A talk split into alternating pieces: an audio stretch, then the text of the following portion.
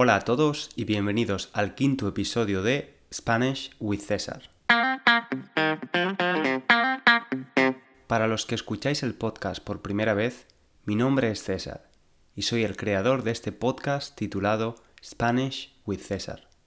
Soy profesor de español y aunque nací en Valencia, la tercera ciudad de España, vivo en Londres desde hace varios años. El objetivo de este podcast es ofrecer un recurso comprensible a estudiantes de español, especialmente de nivel intermedio. Mi propósito es hablar de temas interesantes y que al mismo tiempo estos os ayuden a mejorar la comprensión e incrementar vuestro vocabulario.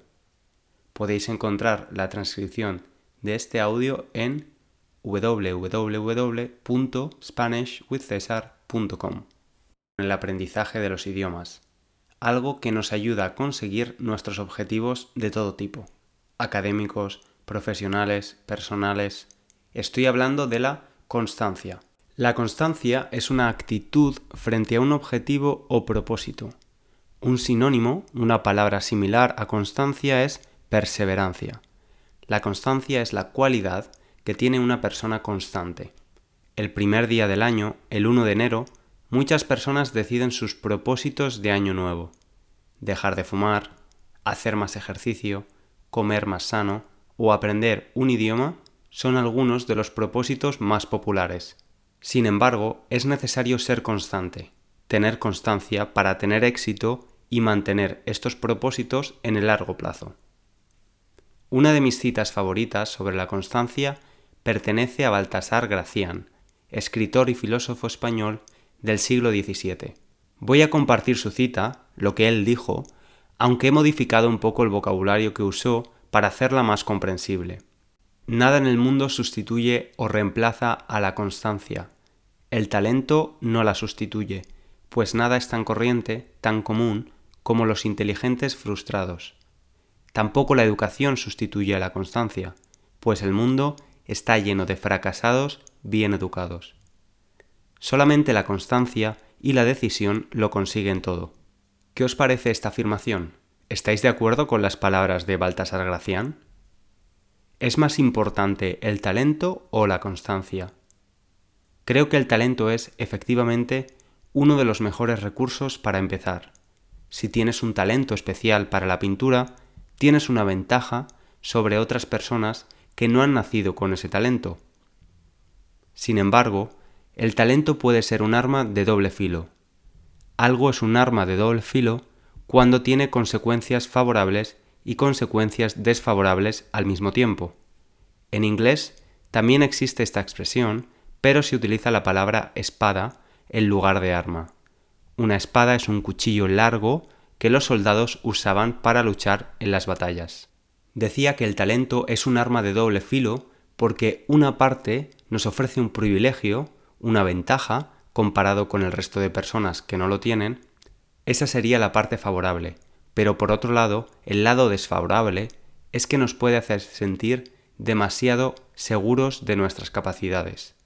Sobreestimar nuestro talento puede tener consecuencias inesperadas como en la historia que estoy a punto de contar.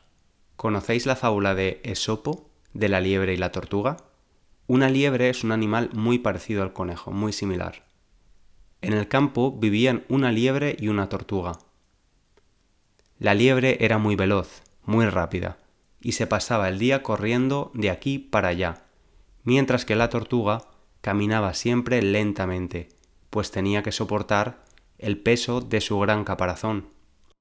A la liebre le hacía mucha gracia ver a la tortuga arrastrando sus patas, mientras que ella solo necesitaba un pequeño impulso para saltar fácilmente. Cuando se cruzaban, la liebre se reía de ella. Espero que no tengas mucha prisa, amiga tortuga. ¿Qué harás el día que tengas una emergencia? Acelera, acelera. Un día la tortuga se hartó y se enfrentó a la liebre. Tú serás veloz como el viento, pero te aseguro que soy capaz de ganarte una carrera. Ay, que me parto de risa, contestó la liebre.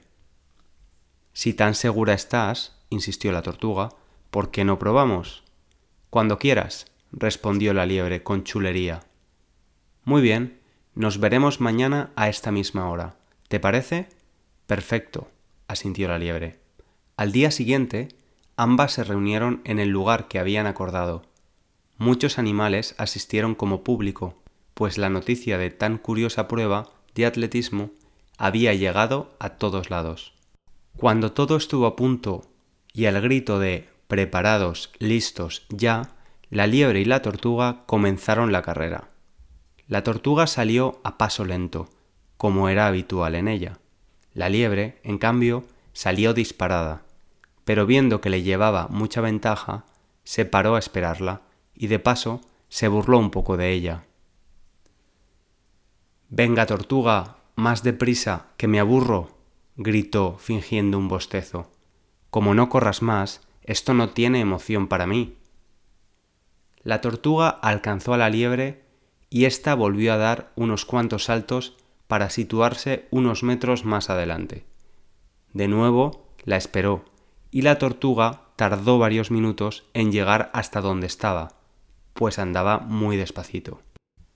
Te lo dije, tortuga, es imposible que un ser tan lento como tú pueda competir con un animal tan ágil y deportista como yo. A lo largo del camino, la liebre fue parándose varias veces para esperar a la tortuga, convencida de que solo necesitaba correr un poquito en el último momento para llegar la primera. Pero algo sucedió.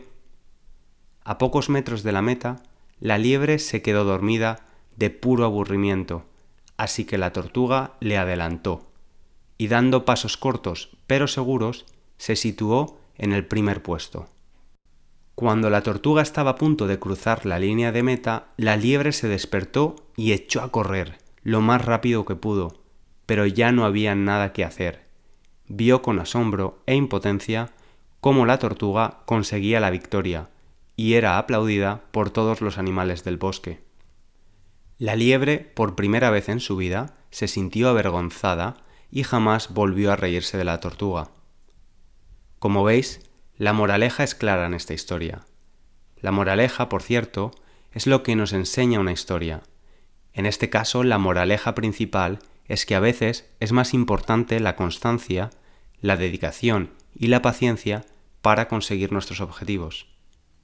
Espero que esta pequeña historia os haya hecho reflexionar un poco sobre el valor de la constancia, especialmente la constancia necesaria para aprender español, ya que hay momentos de frustración durante el proceso de aprendizaje. Quiero agradecer a todas las personas que me han hecho recomendaciones para el podcast a través de la cuenta de Instagram Spanish with César y mi correo electrónico. Sabéis que podéis escribirme en césar SpanishWithCesar.com. Y por último, sería genial si podéis valorar el podcast en iTunes o en la plataforma de podcast que utilicéis, ya que esto ayudará al podcast a crecer y a ayudar a más personas como vosotros.